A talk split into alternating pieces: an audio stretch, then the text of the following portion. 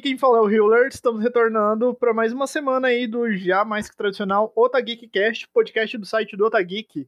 Hoje nós vamos falar da segunda temporada de Euphoria. E para falar sobre essa série sucesso da HBO, comigo aqui hoje nós temos. Fala pessoal, tudo beleza? Aqui é o Lucas, vamos lá para mais um Otageek Cast. E aí, gente, aqui é o Matheus Caçadante. Oi, galera, aqui é a Gabriela. E hoje, tal qual Sam Levinson nessa temporada, eu vou simplesmente. Ou Michael Scott, né? Eu vou simplesmente falar o que vem na cabeça sem pensar o que, que vai ser o final da frase. A temporada, na minha opinião, foi assim. Já começo soltando. Boa sorte para quem for falar depois de mim. Bom, essa é uma temporada que tem dividido aí opiniões entre o público na internet, entre a crítica, mas já lançando a sinopse, em meio a caminhos entrelaçados, Rue precisa encontrar esperança enquanto tenta equilibrar as pressões do amor, perda e vício. Na festa de Ano Novo, Rue e Jules conseguem finalmente acertar as diferenças e se reconciliar, mas a recaída de Rue nas drogas pode colocar o relacionamento das duas em perigo. Então essa é a sinopse oficial pela HBO Max.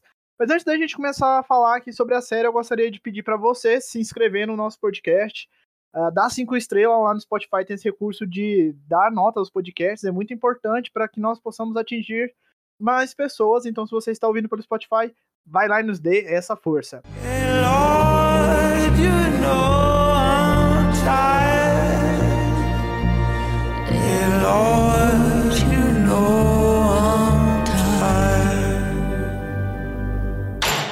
Voltando aqui para o podcast, então a gente vai começar aqui já lançando as nossas primeiras impressões. Então, lembrando que esse primeiro bloco é sem spoiler. É, cara, assim, primeiramente eu, eu eu tava muito ansioso para essa temporada, porque a primeira para mim é fantástica, o final também é surpreendente, é um final em aberto que a gente não sabe para onde que o, o caminho da Daru. E, e, e tipo assim, e logo de cara eu fiquei impressionado com, com, o primeiro episódio. O primeiro episódio é uma porta de entrada sinistra, assim, que você já fica tá lá todos os personagens, você já tá em, em volta de todos eles que tá na, na, na primeira temporada. E desenvolvimento dela, eu acho interessante o primeiro ponto a puxar aqui sem spoiler, que é como a série não é só da Ru. Isso eu achei muito legal, porque a gente tem dois, três episódios que é focado em outro personagem e não só nela. E ainda mais nessa relação que ela tem com outras pessoas. Então mo mostrar isso, que não é, não é só ela lidando com as outras pessoas, mas como essas outras pessoas lidam com ela. Como amiga, como, como namorada, ou na, na relação que ela, tem, que ela tem com as drogas. Então foi o primeiro ponto assim, que eu achei interessante nessa mudança, vamos dizer assim, dessa segunda temporada. Achei essa temporada um pouco fraca, para ser bem sincero, principalmente comparado com a primeira e com aqueles dois episódios especiais, porque eu não sei, eu acho que eu tava esperando uma coisa e eu não fui correspondido. E também principalmente também porque eles deixaram muita coisa em aberto da última temporada que eles simplesmente ignoraram nessa e provavelmente não vão trazer de volta na terceira temporada. Mas eu não sei, assim, para mim essa temporada tem um saldo, um saldo bem negativo. Bom, a terceira temporada, inclusive, ela já foi confirmada, para quem não sabe, que está ouvindo esse podcast aí.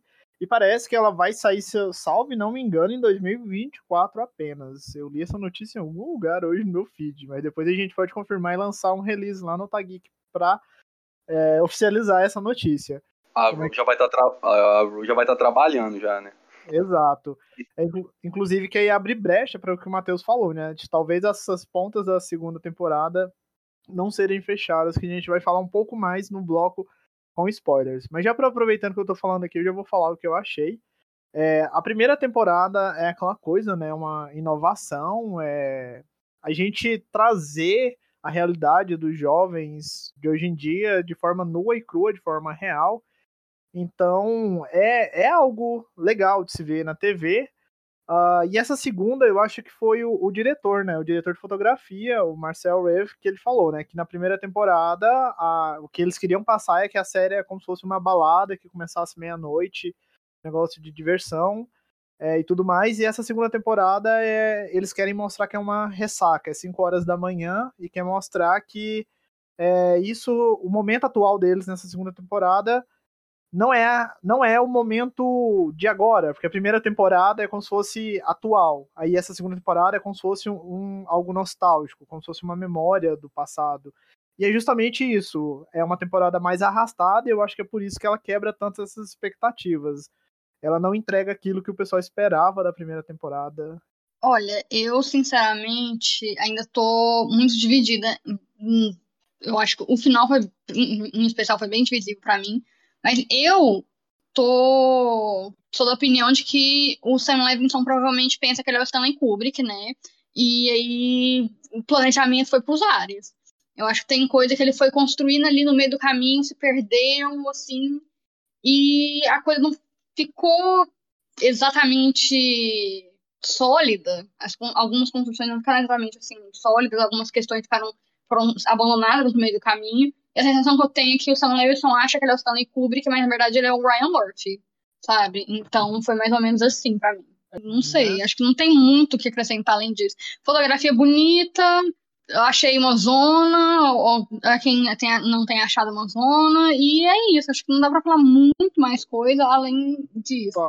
Muito obrigado por você que está ouvindo aí o nosso podcast. Continue conosco. Este é o Otageek Cast, podcast da redação do Otageek. Todo dia tem uma matéria nova aguardando você no otageek.com.br. They don't know what's up.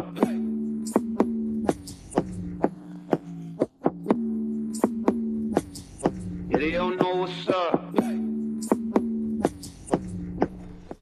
Bom, vamos falar agora então com spoiler. Se você não terminou de assistir essa segunda temporada, ou se ainda não viu Euphoria, vá até o HBO Max, assista a primeira, a segunda temporada, depois retorne aqui no nosso podcast e continue ouvir esse nosso bate-papo aí pelos próximos minutos. Acho que um dos pontos que a gente pode já começar a bater um papo aqui em relação aos spoilers é. Não é relacionamento, não é necessariamente spoiler, mas é interessante pra gente entender um pouco mais sobre os personagens também. Que é a questão da foto, fotografia.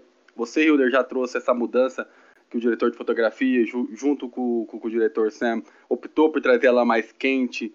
É, ele também trouxe em película, então você tem uma, uma fotografia um pouco mais vamos dizer, suja, mas não, a palavra não é suja, né? Mas ela tem uns, uns chuvisquinhos, vamos dizer assim, na, na, na tela, mas ela realça muito, muito, bem as cores.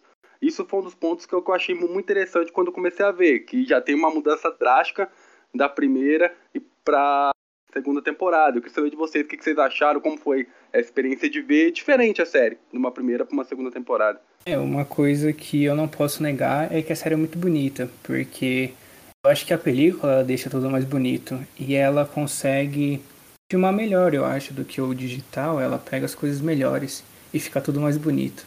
Aí então, como a película deixa tudo mais bonito, eu tava só aquele meme é, ficando distraído com as luzes brilhantes e as cores, porque eu não tava ligando muito para a história, assim lá pro meio da temporada. É, eu acho que a opção por usar película foi muito, muito assim, uma escolha muito feliz mesmo, porque traz um. Realmente traz um diferencial hoje em dia em que é tudo CGI, é tudo uma correção de cor já pré-montada, assim, dentro dos programas, sabe? É tudo. As coisas estão muito monocromáticas e estão muito iguais umas às outras, né? Então, eu acho que trouxe assim, um diferencial e eu acho que faz muita, muita, muita diferença mesmo, especialmente no episódio 3, que é o episódio do flashback do Cal, o pai do Nate, que é uma história que se passa ali nos, nos anos 90. E você ter aquele granulado do filme realmente te dá a sensação de você estar tá assistindo uma história daquela época ali, que aquilo ali se passa. Então, faz realmente assim uma diferença e conversa também com a narrativa que está sendo apresentada. Em momentos de. É, nesses momentos de flashback, faz realmente a diferença. Em algumas cenas, como por exemplo, a. Enfim, eu acho que foi uma opção muito inteligente, uma escolha muito inteligente. Eles fizeram inclusive um acordo, acho que com a Kodak, para a produção de, de rolos de filmes e eu, sinceramente, acho que seria mais interessante se mais séries usassem, é, optassem por sair um pouco da, da caixinha e tomar algumas escolhas, fazer algumas decisões parecidas com essas. Então, eu acho interessante também a gente começar a discutir sobre. É, o Matheus daí deixou claro que ele, que ele não, não, gostou da, não gostou da série como a primeira. Ele vai entrar em detalhes aqui pra saber. E a Gabi, a gente tá, tá meio, meio dividida, né, né, Gabi? É porque, tipo assim, o, o que eu tava pensando é o quê? Nessa abertura que a série deu para vários personagens. Eu acho que isso aí pode ter levado a, a deixar um pouco o interesse da, da, da, série, talvez, entendeu? O problema pra mim é justamente o contrário, é esquecer coisas dos personagens da temporada passada, entendeu? E não se aprofundar nos outros. Tipo. eu gostei da fotografia, gostei do episódio do, do Cal, eu achei uma. Assim, foi entre aspas, um detour, assim, né? Sair um pouquinho do, do foco ali para dar um foco ali num personagem bem, bem, bem secundário. Mas foi um foco bem interessante e foi. deu um efeito interessante, porque é um personagem que, é, querendo ou não, ele tinha uma certa atenção, porque o ator já é bastante conhecido por conta do Grey's Anatomy, né?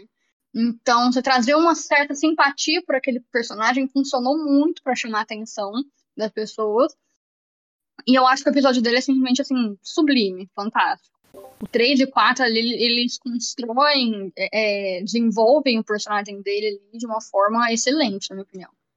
Eu gostei também, sei, jamais no final da temporada, eu gostei também da peça da Lexi, da forma como ela trabalha a, a metalinguagem ali, né? Tem momentos em que você não sabe realmente o que é peça, o que é real, e tem momentos em que isso é proposital e é inteligente, e tem momentos em que isso é confuso e bagunçado. Mas eu acho que, de forma geral, serviu muito bem para desenvolver não só a Cassie, como praticamente todos os A Cassie não, a Alexi, mas como praticamente todos os personagens que giram, estão ali em torno dela. A mãe, a própria Cassie, a própria Rue. Então, ele é, é, é um momento ali que traz todos é, uma confluência de perspectivas, né? Ele junta várias, várias perspectivas e traça vários paralelos, né? Todo o paralelo entre o Alex sofrer vendo o pai dela se acidentar e se tornar um viciado, e entre ela ver a Ru indo pelo mesmo caminho e não conseguir fazer nada. Eu acho que é, foi assim, extremamente bem feita, é uma coisa que a primeira temporada, obviamente, tocava, mas não, não aprofundava, assim. Eu acho que ela e o Cal realmente foram os personagens, assim, os MVPs da, da temporada, né? Personagens que ninguém dava nada e entregou tudo. É, tá. O que que eu gostei? Eu gostei do episódio do Cal também. Gostei do episódio da avó do, do Fesco. É... Tem, assim, a, toda a fotografia, toda a direção, a parte técnica da série é muito impecável. Não dá para você criticar o negócio é impossível. A trilha sonora também, a atuação deles, é, o timing é muito grande, eles estão muito envolvidos ali no, nos personagens, que é legal você ver, eles têm muita sincronia. Até os personagens são coadjuvantes, que eles não têm tanto contato assim. Eles têm sincronia. Ah, vamos citar o exemplo, aquela mocinha que é assistente da peça da Alex. Ela nunca apareceu na série, ela rouba a cena quando ela aparece, são só comentários pontuais, ela é uma coadjuvante, mas o negócio funciona. Uh, eu gostei de ter mostrado que o Lucas comentou, a questão de mostrar que a Euphoria não é a série da Rue, por mais que ela seja narradora e que esteja muitas vezes, muito tempo sobre a perspectiva dela e que ela não é ainda uma narradora é confiável, foi deixado lá no especial, no, tem os dois especiais entre as temporadas, é, ainda é algo legal por expandir, né? Porque na primeira temporada eu acho que é muito incrível apresentar esse universo de personagens e abrir eles, mostrar a, as suas camadas pra gente. Só que algumas coisas não batiam, que nem essa questão, tá, Alex é a melhor amiga da Rue, mas a gente nunca sabia o porquê. Na primeira temporada eles não conseguiram estabelecer isso e sempre ficou com um negócio muito aberto. E mostrar que ela teve ali presente durante o trauma da Rue, que ela esteve ali do lado, mas a gente nunca acreditava assim, ah, as duas é melhor amiga, mas elas nem aparecem juntas, assim, o negócio. É, aí nessa segunda temporada eles souberam é, mostrar por outro ponto de vista essa relação delas e realmente conectar, né? É, que nem a Gabriela falou, a questão da metalinguagem, da peça ser a vida deles e ser algo que consegue desenvolver todos aqueles que estão ali envolvidos. Eu achei um pouco estranho excluir alguns personagens, mas tudo bem que não tem sentido estarem na narrativa para Alex, né? a própria a Jules ou, ou o Fesco em si, mas enfim, não vem ao caso. É, é isso, eu gostei muito da, dessa questão de ter dado atenção a outros núcleos. Se eu for continuar falando, eu vou arrastar para o que eu não gostei, porque tem algumas coisas que é muito meio termo, eu acho que a gente pode discutir um pouquinho mais na frente. Pegando o gancho de vocês, eu acho sim, né, o flashback da história do Cal, eu acho interessante é, pra, pra gente é, entender também, é claro, o que ele passou, porque ele era um cara que tava se, se, se descobrindo, né? Gostando, se, a, era apaixonado pelo, pelo, pelo melhor amigo, e quando ele ia começar a ter esse relacionamento, a, até então a namorada dele, ela engravida. Então é legal pra ter esse baque de um cara que vivia numa época que, que, que era muito difícil você ser gay, e você ter que casar, ter filho e ter, ter uma vida que não é a vida que você quer ter. E nisso você jogar em cima do filho. Isso que eu achei muito interessante também. Porque assim, o, o, o Nathan, sei lá, ele é, ele é um psicopata em forma de, de pessoa, sabe? Tipo, não. Até eu, eu não gostei um pouco do desfecho dele. Eu esperava que seja algo mais ruim pro personagem. Porque ele é um personagem, assim. É, é ridículo, crápula, tudo, tudo, tudo, de errado assim que tem no ser humano. Mas eu achei interessante você trazer esse ponto. Que um, a, a pessoa não nasce e se torna essa pessoa ruim do nada. Tem algo envolvendo. Então acho legal você trazer o passado do pai que vem pro presente do filho, que o filho, o filho, ele é o Nate, ele é praticamente o que o Cal era na, na, na adolescência dele. Então isso eu acho muito, muito, muito interessante também.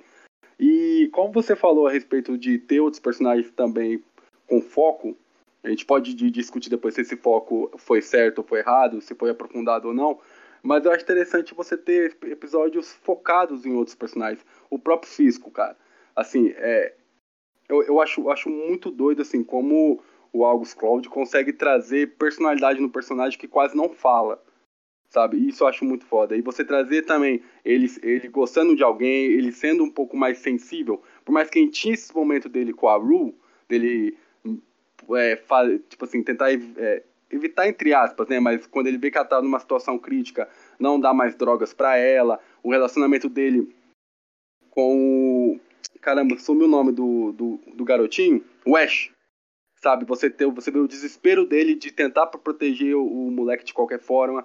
E a relação dele com Alex, cara, é muito, é muito bonita. E, tipo assim, eu tava é, triste esperando esse final trágico que poderia vir, mais trágico que poderia vir com o final dele na série. Mas, assim, felizmente não foi um final tão trágico quanto, quanto, aconteceu. Mas foi, assim, um dos ápices da, da, da série para mim.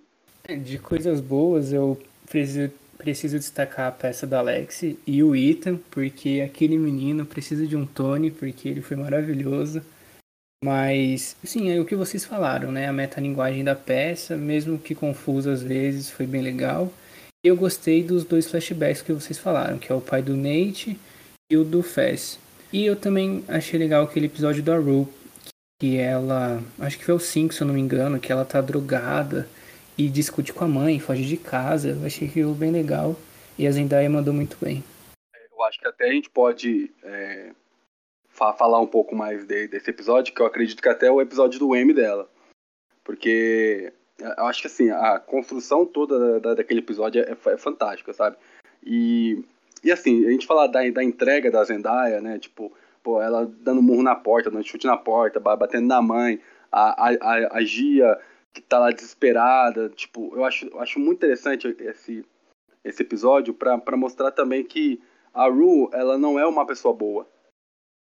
Tipo, não, não, sei se ela não é uma pessoa boa, mas ela não está sendo uma, um, uma pessoa boa.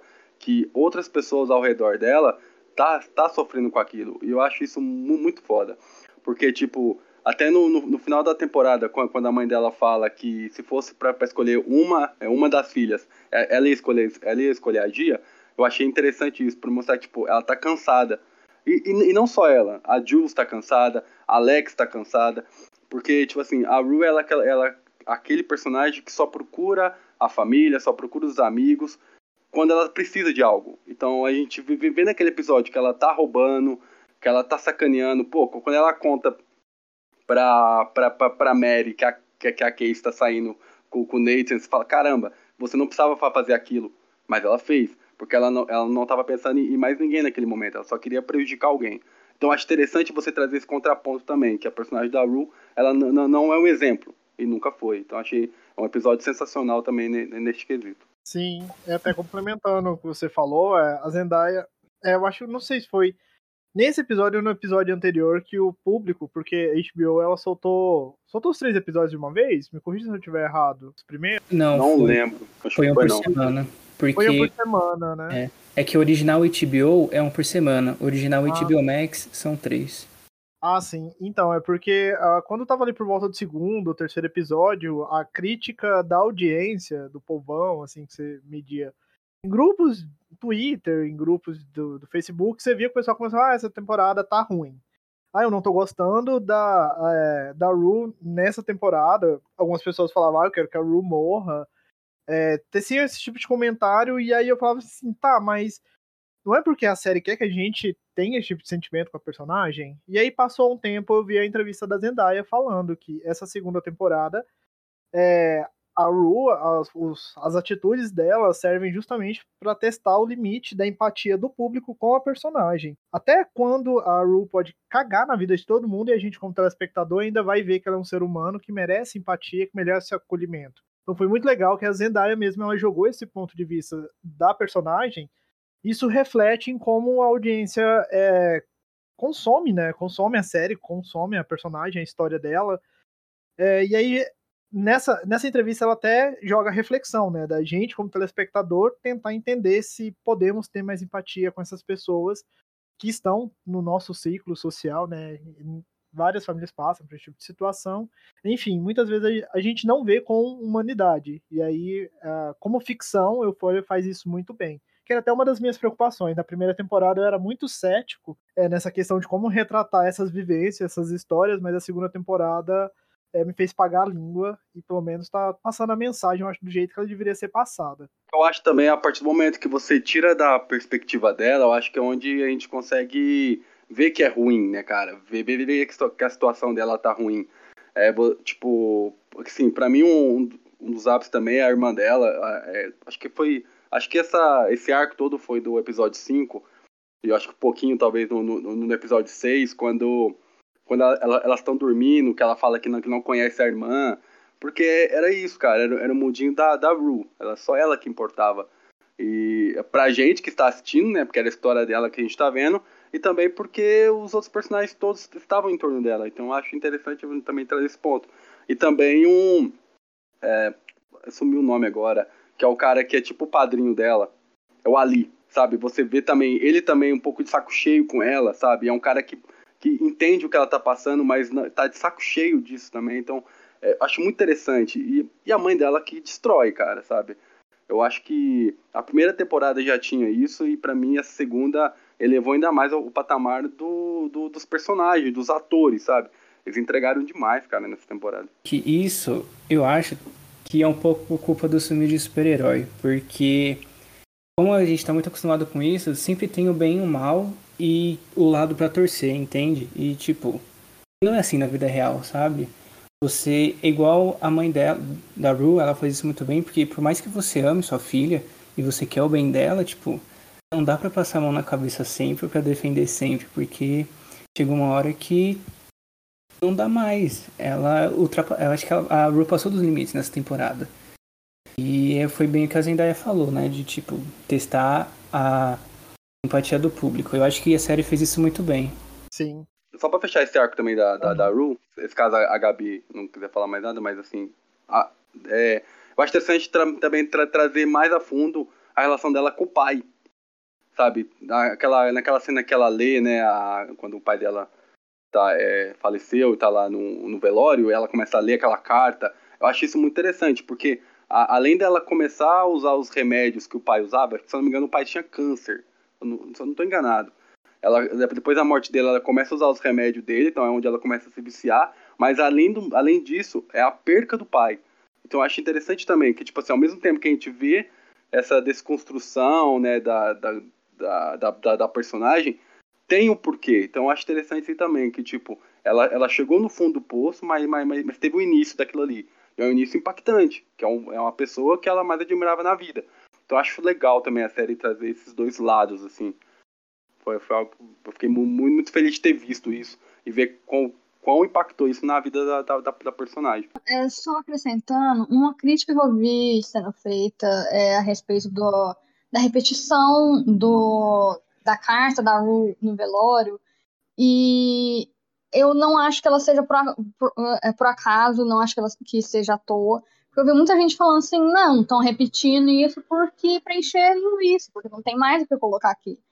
Sendo que, não, eu acho que aquilo ali que ela fala na, naquela carta tem que ser martelado, tem que ser repetido, porque aquilo ali são. é a base da personagem. É a motivação da personagem para tudo. É a explicação do porquê ela chegou naquele ponto baixíssimo que ela chegou ali no. Acho que é o episódio 5, o episódio que ela vai parar na casa da cafetina barra traficante lá. E é a base dela e funciona muito bem, principalmente dentro daquela metalinguagem que a peça da Alex estabelece. Porque aquelas palavras ali, elas não são só uma explicação do que é o caráter da Rue. Aquilo ali é um chamado da própria Alex para a que está ali sentada no, na, na audiência, né, no público, assistindo aquela peça, e é um chamado da série para o público, para justamente esse chamado por empatia que a própria Zendaya falou no, nos posts dela, né, a respeito da, da personagem, da temporada e tudo mais. É um, é um alerta, assim, sabe? É um sacode.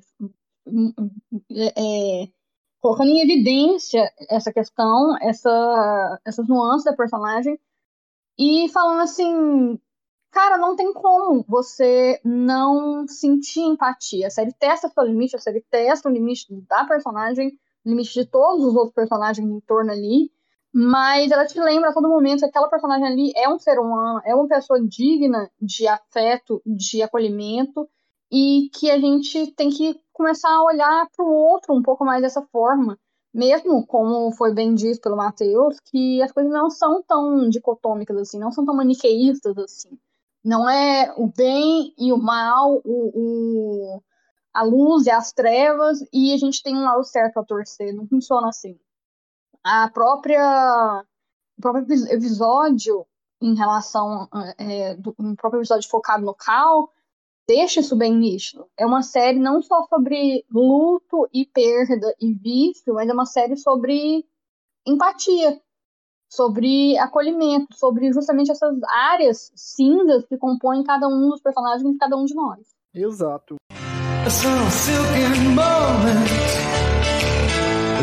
And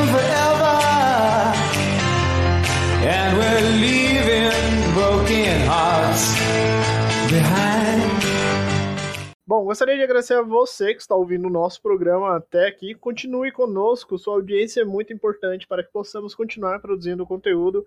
Aproveite para dar um pulinho lá no otageek.com.br, porque todo dia tem várias matérias novas aguardando por você lá. Inclusive, tem muito conteúdo de euforia. Bom, vamos falar agora sobre fofocas. Momento TV Fama. Vamos lá, o Matheus tem algumas fofocas para jogar aí no podcast. Vai lá, Matheus. Ok, ok. Bom, gente, muita coisa aconteceu na segunda temporada, mas é tudo um rumor, só que a gente vê isso na série porque principalmente com a personagem da Cat porque pelo que eu vi aqui, muitos atores estavam insatisfeitos com o rumo do personagem ou com a temporada em si, só que não reclamaram. Ela foi a única que realmente reclamou e criticou o Sam Levinson pelo que ele estava fazendo.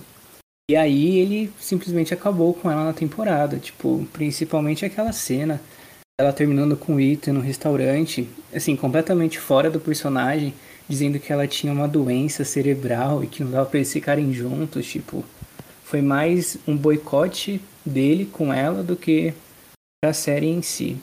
Eu realmente vi esse rumor, né? A gente tem que tratar como rumor. É, e eu vi o pessoal comentando que a personagem ela foi bem diminuída, ela não tem fala, tanto o pessoal até brinca que a soja, sósia dela lá na peça tem mais fala do que ela durante a temporada. É, tem, teve essa situação aí, mas tem outra coisa que eu não sei se ela reclamou, mas foi inconveniente, foi desnecessário, que é aquela cena que tem ela e o namorado dela e ficam mostrando as fantasias deles. E aí tem muita coisa expositiva, igual a cena simulando lá o Caldogro de Game of Thrones, foi super constrangedor. Eu me senti constrangido em assistir aquilo lá, mesmo naquele tom cômico, fantasioso, imaginativo que eles jogam aquelas cenas.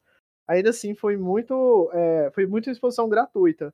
Então eu fui atrás depois de ver outros comentários de outras atrizes Não vou me lembrar agora o nome da atriz, mas é a que faz aquela a contratante da, da Mad, aquela mulher milionária lá que vai Minka Kelly, o nome da atriz. Ela mesmo. Igual na cena do vestido, em que ela pede ajuda para tirar o vestido, o Levison, ele tinha pedido para ela tirar tudo, para ela ficar nua. Ela foi e falou que não, ela falou que era expositiva e que ela tava ali para fazer uma personagem para ser guia é, da, da Mad. Então ela não queria que fosse assim. Então, como o contexto foi diferente, ela até aumentou a participação dela, provavelmente por ter ficado constrangido, né? Mas jogou ela lá na piscina de, é, é, de, de fio dental com a menina.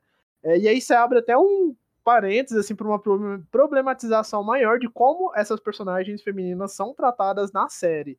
É, geralmente, aí a gente, se quiser abrir isso, gente, rende um podcast inteirinho só para falar em como a HBO, a Warner, é, utiliza essa questão de sexualização das personagens femininas, porque isso não é uma coisa exclusiva de Euphoria, mas Euphoria tem muita, muita exposição gratuita. É, mas, enfim, é isso aí que a, que a audiência norte-americana consome. Então não vou falar muito mais, não vou acabar sendo cancelado. Mas é interessante esse ponto, porque é, assim, por, por, por, vezes é demais, sabe? Tipo assim, eu, eu até tento entender, tipo assim, é, questão de narrativa, o porquê disso, é, mas que nem a própria C, C, C, a Sidney Sweeney, cara, tipo assim, ela arrebenta, cara, sabe? Tipo assim, eu acredito também que a que Euforia vai, vai jogar ela como, como coadjuvante para buscar um M, porque o que ela faz, ela, tipo assim, como ela destrói né, como, como Cass. Só que, cara, a, é, ela, ela, é muito explorada, sabe? Tipo, a sexualidade dela. E eu, eu não. Eu, tipo assim, às vezes eu tento entender a, até que ponto isso é necessário ou não é, sabe? E a gente tem muita nudez masculina também. Tipo assim, que eu não, eu não lembro de, de, de ter muita no, na primeira temporada.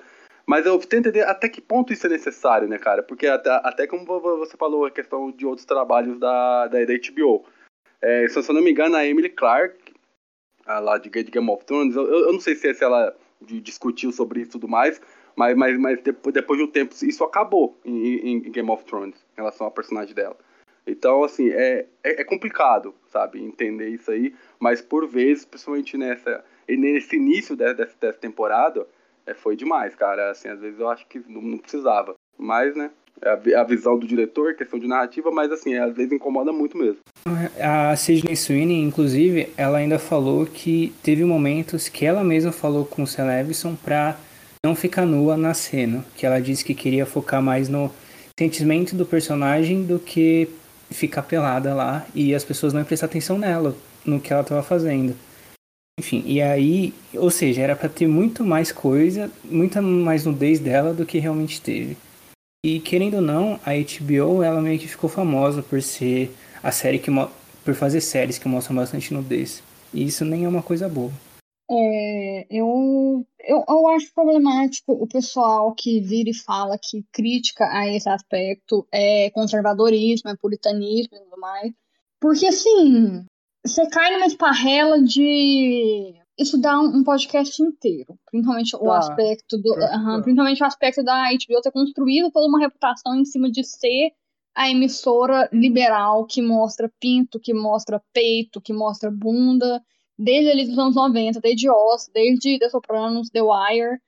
Mas eu acho muito, muito, muito problemático o pessoal virar e falar que quem critica esse aspecto da nudez excessiva tá sendo puritano, tá sendo carola, tá sendo, é, é, sei lá, conservador, tosco e demais adjetivos depreciativos. Porque se o elenco tá tendo problema com isso, se o elenco tá falando tão abertamente e tá tendo problema com isso, é porque a coisa tá, tá problemática, sabe?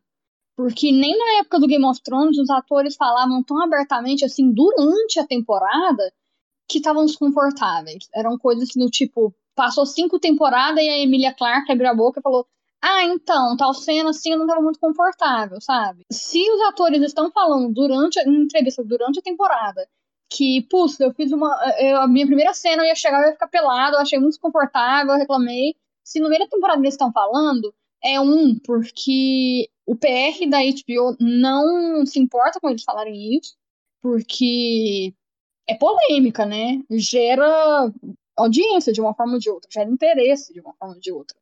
E dois, é porque a coisa tá séria ao ponto de ninguém achar ruim eles criticarem tão abertamente o criador da série. Ou seja, a, ou seja, a HBO provavelmente está insatisfeita com a forma como essa segunda temporada foi conduzida. E eu acho realmente muito, muito, muito problemático a, representação da Cassie, a forma como ela é representada. Você não precisa é, deixar em evidência os peitos da personagem da forma como de, é, é deixado nessa temporada, para você demonstrar que é uma personagem segura de si e que tem todo um controle sobre a, a sua sexualidade, a narrativa, etc, etc. É só perceber a diferença entre a caracterização da média e a caracterização da Cassie. Mesmo nos momentos em que a Cassie tenta emular a média. Mesmo quando ela tenta emular a média, o visual da média, o comportamento da média, é completamente diferente a forma como elas são retratadas. Então, assim, sabe? Eu é, gostaria de propor um exemplo, por exemplo, o Everything Sucks da Netflix, em que a Sidney Sweeney também está. Ela também é um personagem adolescente que está num momento assim, de descoberta da própria sexualidade. É uma representação totalmente diferente. E eu acho que essa temporada foi, foi realmente muito, muito problemática nesse aspecto. E as personagens que, femininas que safaram desse aspecto foram a Cat, porque ela não teve espaço, né, praticamente. É, é, cadê você que ninguém viu, desapareceu, do nada sumiu.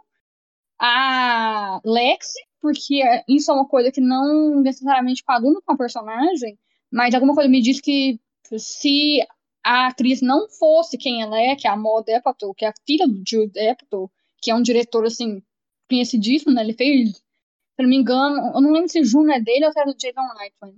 Mas a, todas aquelas comédias ali do, do final dos anos final dos anos 2000 e do começo do ano 2010 são deles, né? Super Bad, é...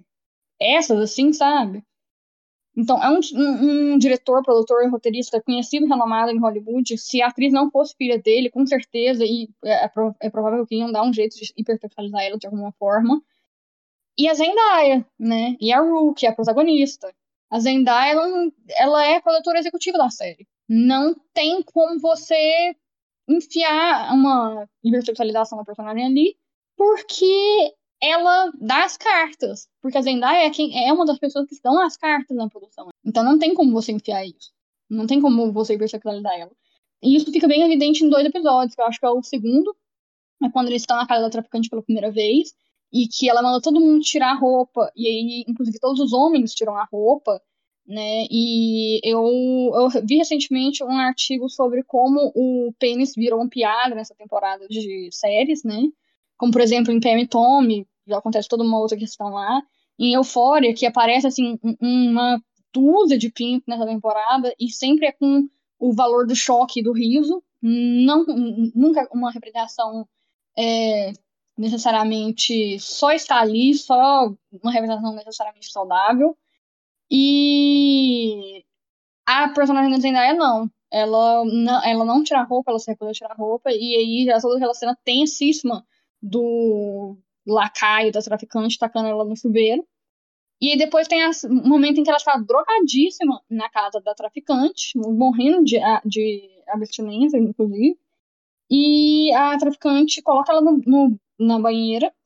A cena é toda desfocada, inclusive eu achei assim, esse episódio ele é fantástico em termos de direção de montagem.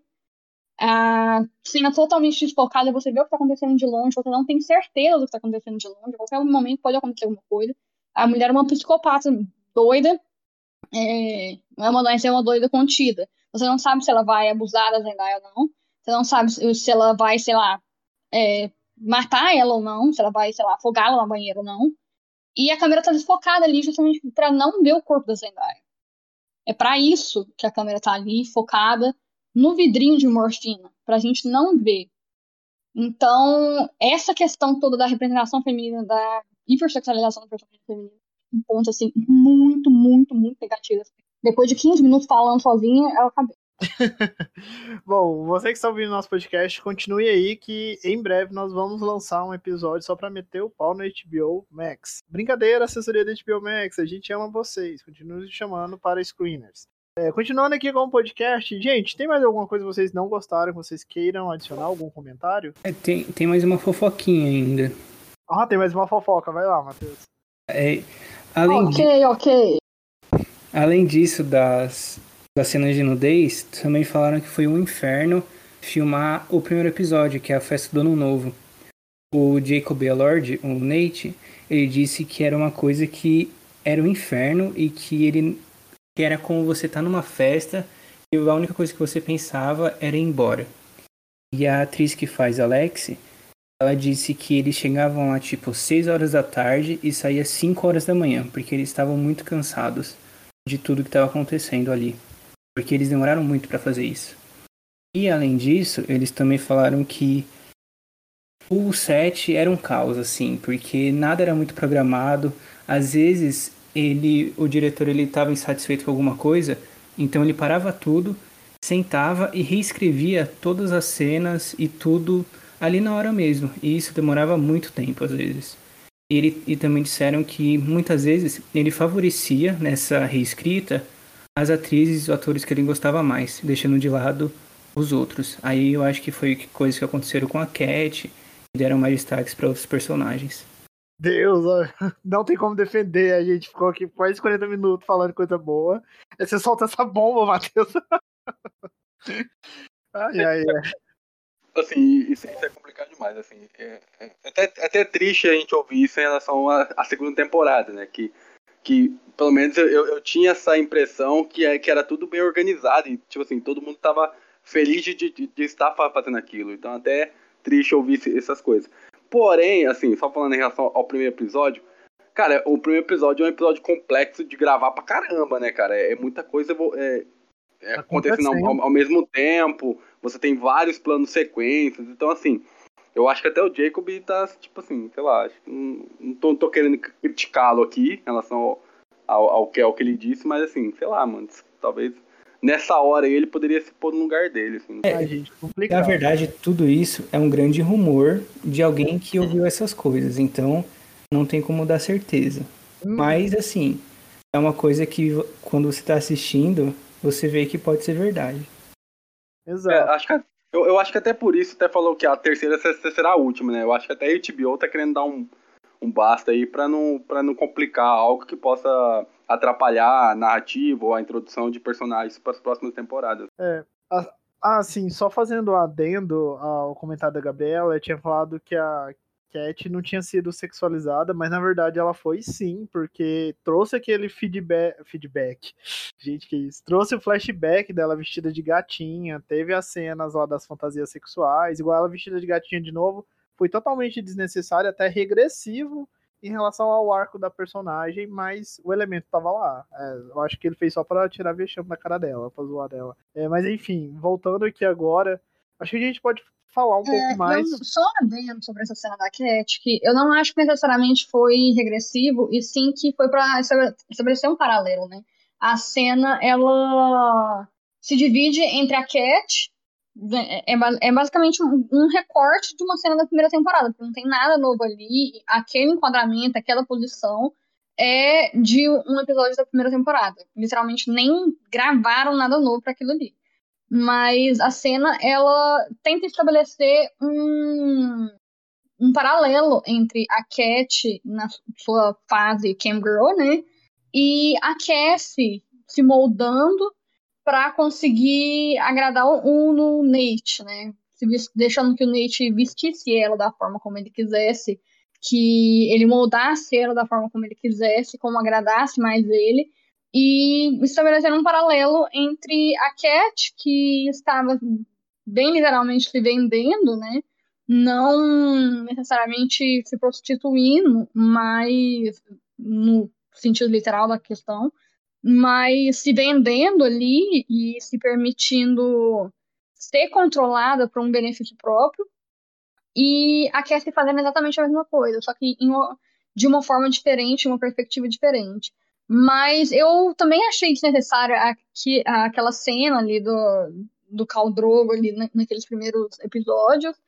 E eu acho que, de certa forma, aquela cena do término dela é eu fico um pouco dividida entre achar muito, muito, muito, muito ruim, fraquíssima, e entre achar um pouco coerente. Mas eu acho que para ela ser realmente coerente, a personagem tinha que ter tido algum tipo de desenvolvimento nessa temporada, né?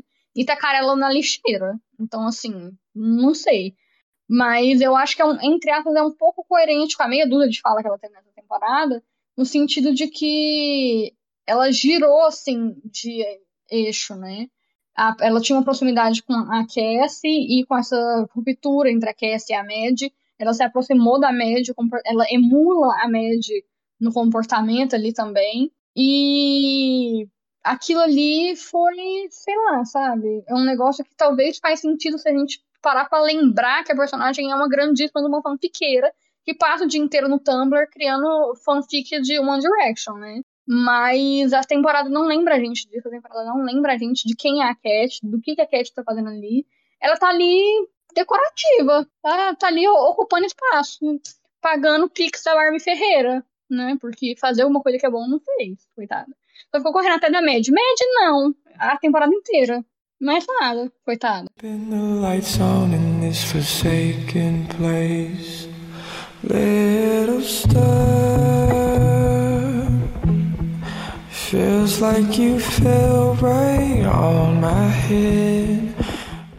Eu, eu acho interessante também a gente é, trazer em relação é, à atuação na, na, na, série. A gente pincelou alguns que a gente gostou, mas acho legal a gente a, a, aprofundar um pouco, assim. Que nem. É, eu acho assim, todos os problemas que a gente citou em relação à personagem da, da Sidney, a Cass, mas eu acho é, interessante a gente alavancar a atuação dela, porque assim, tem momentos assim, é, estrondosos, cara, que ela faz, assim, que me lembrou até um pouco do Coringa, do, do Joaquim, sabe? Ela chorando, escondendo lágrimas, sorrindo ao mesmo tempo, ela olhando pro, pro espelho. É, assim, eu fiquei muito impactado com, com a atuação dela. E eu queria saber se vocês também se sentiram isso, sabe? Que e o nível dela subiu na série, que tem chance de, de ela chegar no M forte também. Porque ela foi, foi para mim um dos ápices assim, em relação à atuação na, na série. É, eu também acho que ela roubou a cena nessa temporada. Para mim, a melhor atuação foi dela. Ela realmente tá espetacular nessa temporada. Tipo, até com a Ana desnecessária, ela ainda consegue, assim, passar pra gente tudo que ela tá sentindo e tudo que a personagem dela é. Eu, pessoalmente, se fosse eu votante do, do M, assim, Deus não dá da cobra, né? Mas fosse eu votante do M, eu ficaria inclinada a indicar Zendaya pelo episódio 5 e a Modepato pelo episódio 7, não 8, 7, que é só a peça. É, quem mais, assim, eu acho que realmente teve destaque foi ah, o Eric Tane, como ator convidado, no episódio 3. Mas, assim, eu, eu não achei a Sidney nem ruim. Eu achei ela boa, inclusive, e eleva o nível da personagem dela. Mas eu realmente acho que. Eu não, não achei tão fantástico quanto todo mundo tá falando, não. Mas não quer dizer que eu tenha achado ruim, não. Eu achei boa, ela boa, ela tá bem. Mas eu só achei essas três atuações, em especial, excepcionais. Os três carregam os episódios respectivos assim, nas costas. Cara, assim, uma atuação que eu, que eu gostaria de citar também é a atuação do August Cloud, cara, como fez, que eu acho assim. É, ele tinha pinceladas na, na, na, primeira temporada, a segunda também começou devagar, por mais que tenha o primeiro episódio, ele arregaça lá, dando uma surra no, no, no, Nate. Mas eu acho o episódio final dele, que ele tenta proteger o Ash de qualquer forma, algo assim surpreendente, sabe? Ele gritando na porta, ele tentando, depois o moleque dando tiro ele lá. Cara, eu acho assim, e toda a relação dele também com o Alex, eu acho assim que trouxe uma profundidade ainda maior ao personagem. E eu acho muito interessante como ele entrega também muito na voz, sabe? Você, você não vê muita, muita expressão dele, gesto tal, mas como ele trabalha a voz, eu acho assim, para mim é um dos grandes atores assim do, do momento assim. E tomara que vê, veja essa galera toda em outros personagens. E até rapidamente trazendo um pouquinho do que você falaram sobre a, as meninas, espero que também elas não fiquem estigmatizadas também nestes papéis, porque são atrizes novas. Então, assim, até torço para essa galera toda alcançar um patamar maior, fazer personagens diferentes, porque são, são um elenco fantástico que, que, eu, que, que Euforia trouxe para essa série também. just to make me mad. I think that you taste like rock candy, sweet like peaches, leave me on sandy. Why? Bom, a gente já falou de muita coisa boa, a gente já pincelou algumas coisinhas que a gente não gosta. É, mas antes da gente continuar, eu queria agradecer a você que está ouvindo este podcast. Ficamos muito gratos com a presença de vocês aqui conosco. Mais uma vez, se, se inscreva no nosso podcast, independente do agregador que esteja utilizando. Se for Spotify, melhor ainda, nos dê cinco estrelas e acesse otageek.com.br. Vamos falar agora então sobre o que nós não gostamos com comentários pontuais. Tá, o que eu não gostei. Eu ia falar o que eu não gostei da questão da repetição muito de flashbacks, da questão da carta, mas com o último episódio e com essa questão do da peça e do que significa para Ru, eu e o que vocês falaram, né, o que a Gabriela falou, eu vi que realmente for, é necessário ter aquelas repetições, é necessário ter aquela martelação, então não é algo ruim. Algo ruim para mim é a questão das pontas soltas e de como é, eles não souberam conectar a trama que eles abriram. Aí eu acho que até bate com o rumor que o Matheus disse que o diretor ele é porque o diretor ele é diretor e roteirista, né? O, o Levison ele refazia os roteiros lá durante as gravações e aí virou essa grande salada de fruta de fruta temporada. Então talvez pode até justificar esse rumor que é rumor, gente, não oficial. Mas pode até justificar se você quiser acreditar, né? Eu acredito, eu boto fé mesmo. Esses rumores, assim, geralmente é verdade. Mas a gente não pode pôr a mão no fogo. Mas o ponto é que vira uma grande salada de fruta, porque a gente pensa que o grande plot da, da trama da segunda temporada é a Rue é, ter essa recaída e aí ela é, voltar, né, até acesso àquelas drogas e aí se envolver nesse mundo. A gente pensa que vai para esse norte até ali pela metade da temporada. Só que aí depois esse plot é totalmente jogado de lado, que a gente nem entende é, qual foi a necessidade daquilo lá tudo, se não se não continua, se a gente não vê as consequências, tá, mas fica aberto para a terceira temporada, fica. Mas eu acho que deveria ter sido melhor apresentado. Outra, outro ponto em paralelo é a ênfase que deram no relacionamento, entre aspas, aspas enormes, relacionamento do Nate com a Cassie. A gente vê as camadas dos personagens, vê ali aquela coisa tóxica nascendo, que a gente sabe que se tivesse um psiquiatra, um psicólogo naquela escola ali, a gente não ia ter trama de euforia, que a Cassie, ela tem traços de borderline, não sei se a essa altura do campeonato a gente precisa explicar isso, que não é normal a, a relação dela, mas tudo seria resolvido com terapia. Então, às vezes a gente pensa, é, se bem que muitas dessas séries, dessas produções, que envolvem camadas de personagens, tudo se resolveria com uma boa e velha terapia, mas já que eles cortam esse elemento da produção para ter desenvolvimento, né, se a gente chamar assim de desenvolvimento, esses arcos, é, fica um pouco jogado. Então a gente vê, tá, a Cassie e o Nate foi do A pro B pro C, voltou pro A, e aí termina de um jeito que a gente não sabe. Então essas coisinhas foram jogadas de lado, mas como a gente tem aí dois anos para sair a terceira temporada, muita coisa pode acontecer, a gente pode ver continuação de algumas coisas, outras não, então, não sei. Eu só sei que eu não gostei dessas questões, desses pontos de não se conectar. A peça, ela fecha muito bem o arco da Lex, dos personagens, mas ela isola outros núcleos, outros pontos. É que nem o personagem novo lá, é do Levi, né, por exemplo. Ele foi lá só pra, pra fazer nada. Tipo assim, o personagem não é nada, é só um telespectador ali no meio. E um rostinho novo para falar que teve um cast novo. Então tem essas coisinhas assim que elas não tiram o brilho da temporada, porque querendo ou não, no final, juntando tudo, eu ainda gostei. Não é melhor que a primeira, mas eu ainda gostei.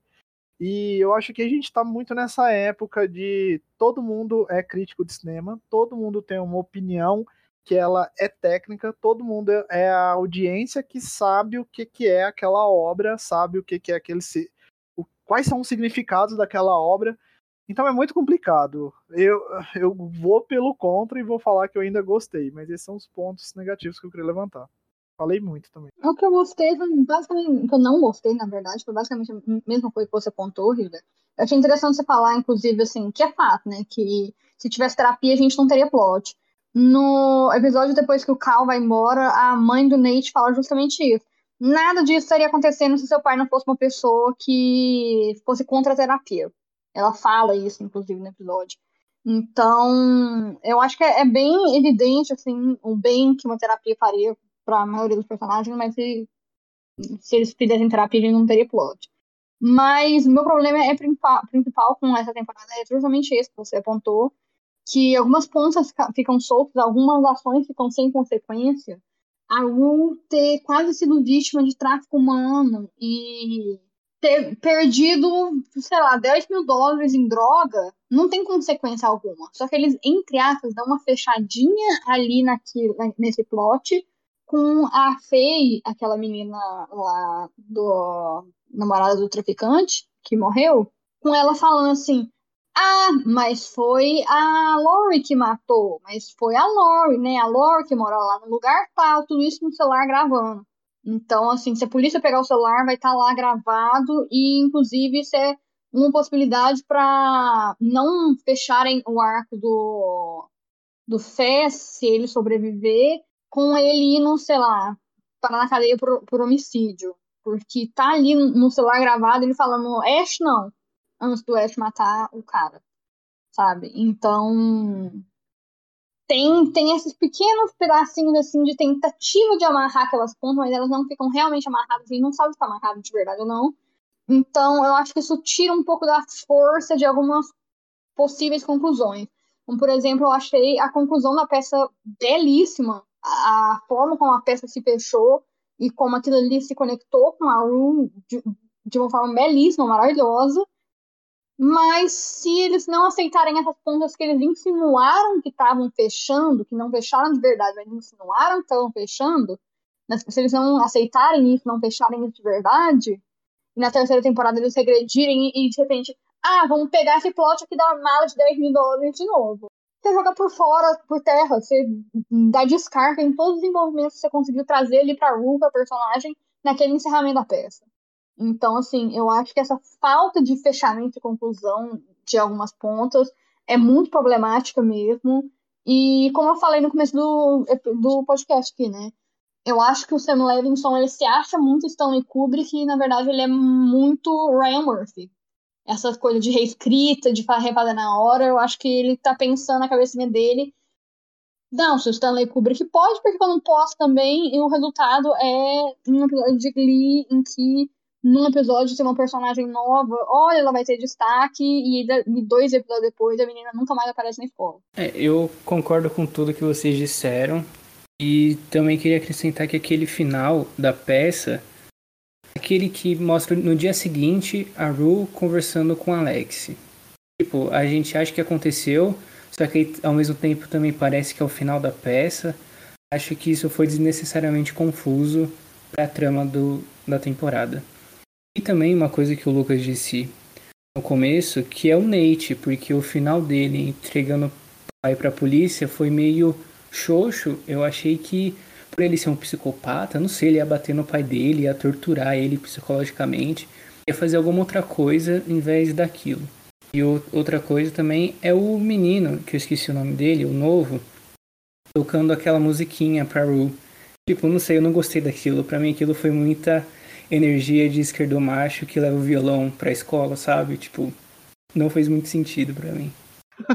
Sim, é só pra falar que ele ainda tá lá no elenco da temporada. Mas, sabe o que é, mano? É, é o personagem é o, é, é, o, é o Elliot, né? O personagem. É, ele, acho que ele é cantor na vida real, então é uma forma de você colocar o trabalho dele lá também, que ele sabe cantar. Mas é, cara, assim, é, trazendo todos esses pontos que você falou, não vou ser repetitivo aqui, Alguns pontos eu concordo, alguns não, mas assim, não vou ser repetitivo. Eu, eu assim, que, questão de personagens, eu, eu achei. Eu fiquei um pouco sentindo falta da, da, da Jules. Sabe? Eu acho que é uma personagem tão forte na primeira temporada. E eu acho que nessa. Ela ficou um pouco pra escanteio. Não sei, sabe? Não sei se talvez por, por ver semanal eu possa ter, ter esquecido de participações dela mais, mais importante. Mas eu acho que a relação dela com a Rue um pouco pro, é, problemática um pouco, assim, sabe? Tipo, sabe? Tipo, dela bebendo na, na, na, frente dela, dela usando drogas. Né? Ela não usa drogas, né? Mas ela tá lá com o Elliot lá. E meio que eu achei, achei um pouco. Não sei, eu não, não, gostei tanto. E também a relação da Cassie com, com o Nate, cara. Assim, por mais que a atriz arrebenta, chega, chega, tinha horas que eu falava, mano, chega, sabe? Tá, não dá, velho. Esse cara não, não dá. Não, esse cara não é certo, sabe? Da cabeça. Mas é. Mas, mas pra não ser repetitivo, eu acho que é esses pontos também. E, e até o personagem lá do o, o cantorzinho, ele também aparece só pra, só, só pra causar, né? Porque meio que ele ajuda a Ru a entrar no fundo do poço. Mas é isso aí, também não, não vou me esticar tanto aqui, mas é mais ou menos é nessa. esconder um pouco alguns personagens que eu esperava que ia ter um pouco mais de, de aparição nessa temporada. I'm here to kill it, came in for the money, yeah, there's plenty. Popping like we corn, yeah, the pot is cooking, we still hungry. I could eat a horse, tell that bitch a rider like a stallion. And we coming for that bread, you could do the tally. Yeah, I look like Sammy Davis Jr., but I'm still the Frankie. Bom, então vamos lá agora. O que vocês esperam para essa terceira temporada? Que vai demorar muito, muito tempo para sair. Que eles, não, que eles não estejam mais no colégio. Brincadeira. Mas é. Ah, cara, é que, esse, que, que feche os arcos de, da, da galera que tá em aberto, tipo, saber para onde que o Fesco foi, se ele. Pô, se, será que ele vai preso mesmo? Porque assim, eu acredito que ele não vai morrer. Tomou um tiro na barriga ali, ele vai. Ele vai ficar bem, assim, que saber como que vai ser, se vai ter alguma relação dele com Alex, que eu acho interessante. Eu acho que são dois mundos diferentes, mas são duas pessoas que pensam parecidos. Eu acho interessante até que eles falam sobre isso na série, então seria uma relação bacana se o, se o Fesco começar a se, a se endireitar, vamos dizer assim. Eu acho que a, a irmã da, da Ru também é uma, é personagem forte, que, que dá pra, pra, pra vir bem numa terceira temporada. Uh, eu acho que é isso, assim, não, não tem, tem, muito programado aqui o que eu espero, mas eu acho que é fechar o arco dos personagens, sabe? para ter um fechamento digno de uma primeira temporada espetacular, de uma segunda temporada que teve altos e baixos. Então acho que numa terceira esse fechamento de arco dos personagens seria muito interessante. É, eu concordo com tudo isso que o Lucas falou, eu também espero essas coisas, mas confesso que eu não tô com muita expectativa para a terceira temporada. E além disso, eu também espero que eles resolvam o que aconteceu com a Ru, porque ela tá devendo 10 mil pra traficante. A Gabi até falou antes que meio que resolveu entre aspas, mas realmente mostrar que foi resolvido o que não foi, né? Porque eles deixam muita coisa jogada eu falei, eu acho que tem coisa que se eles retomarem, eles vão jogar no lixo o desenvolvimento que eles deram nesse finalzinho do, do episódio pra, pra Ru, sabe? Então eu fico realmente dividida, não tenho muita expectativa pra terceira temporada.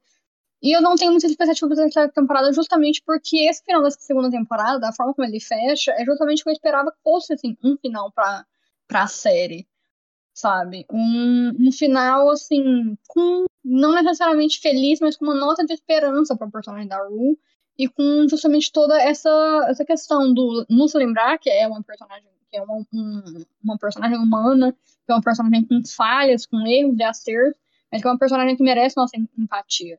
Foi um final que nos lembrou disso, disso que trabalhou muito bem isso. Só que se na terceira temporada eles voltarem para trás e, continuar, e resolverem puxar a coisa que ficou na segunda temporada ali, por mais que tenha ficado mal resolvido, eles vão jogar fora todo esse desenvolvimento. Então, e aí vai ser aquela coisa, a segunda temporada termina numa nota esperançosa pra Ru, pra na terceira temporada a gente ver ela sofrendo de novo, sabe? Vai ser dor e sofrimento, dor e sofrimento, aí um pouquinho de esperança e dor e sofrimento de novo, sabe?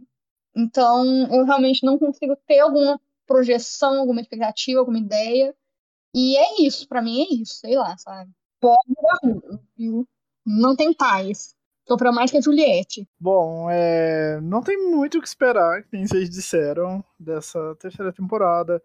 Uh, só complementando o que o Lucas falou, eu quero mais da irmã da Ru. A gente conseguiu ver, é, eu fui depois ver o trabalho da atriz, ela é uma atriz super carismática, ela é modelo também. Então, eu acho que essa terceira temporada aí vai.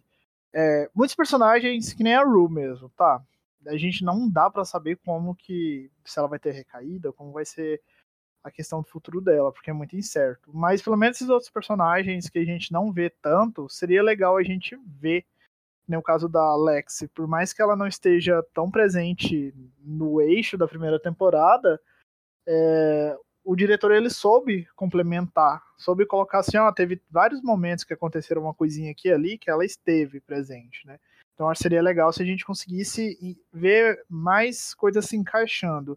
Uma outra situação nada a ver. A gente saber que aquelas meninas ali, a, o núcleo principal, elas é, são amigas, tá? A Ru, a Alex e a Jules, elas são mais próximas e a E as outras lá, o outro núcleo também é mais próximo. Mas elas são amigas, de questão de foram criadas juntos. E a gente vê que elas se reuniram no, no velório do pai da Rue. E tem a única foto que elas têm juntas, que a mãe da Kesta comenta, que é aquela ali. Então a gente vê que é muito mais maior, né? O Ruleverse é maior. Então seria legal se a gente visse mais desses personagens, até os personagens adultos mesmo, as mães ali, assim. Acho que seria legal. Não sei se Euphoria é uma série que consiga sustentar em várias, várias temporadas, mas enfim, né? Vamos aguardar para ver. Não tem muito o que dizer. No, I'm trying.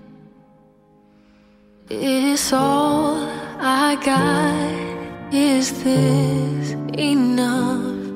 And Lord, I wanna. Queria agradecer a você que ouviu esse podcast até aqui. Muito obrigado por ter continuado conosco. Você ouviu o Ota Geek Cast, podcast produzido pela redação do site Otageek. Se você não conhece o nosso site ainda, vá lá no www.otageek.com.br. Vamos encerrar então agora com o nosso já mais que tradicional tchau coletivo. Um, dois, três e tchau! Tchau! Tchau. I don't know when or how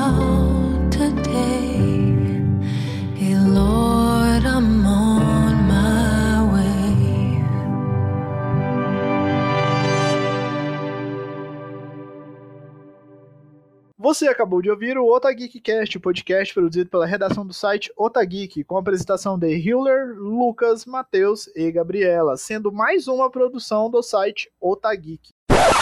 Bom, então como vocês podem ter percebido. Não, mentira, não dá pra perceber ainda não, pô. Lembrando que, né, amigas, você ia continuar falando ou você encerrou? Não, não ia continuar falando, não, eu errei. Ah, tá, desculpa. Perdi o time. Tá difícil. É, mas tu, Bom, se você. Não, pode puxar, já foi. Não fala, depois a gente corta. Não, já. Pode ir, pode ir. Não. Mais uma vez, se inscreva em nosso. Opa, opa, opa. Ah, vá, vá. do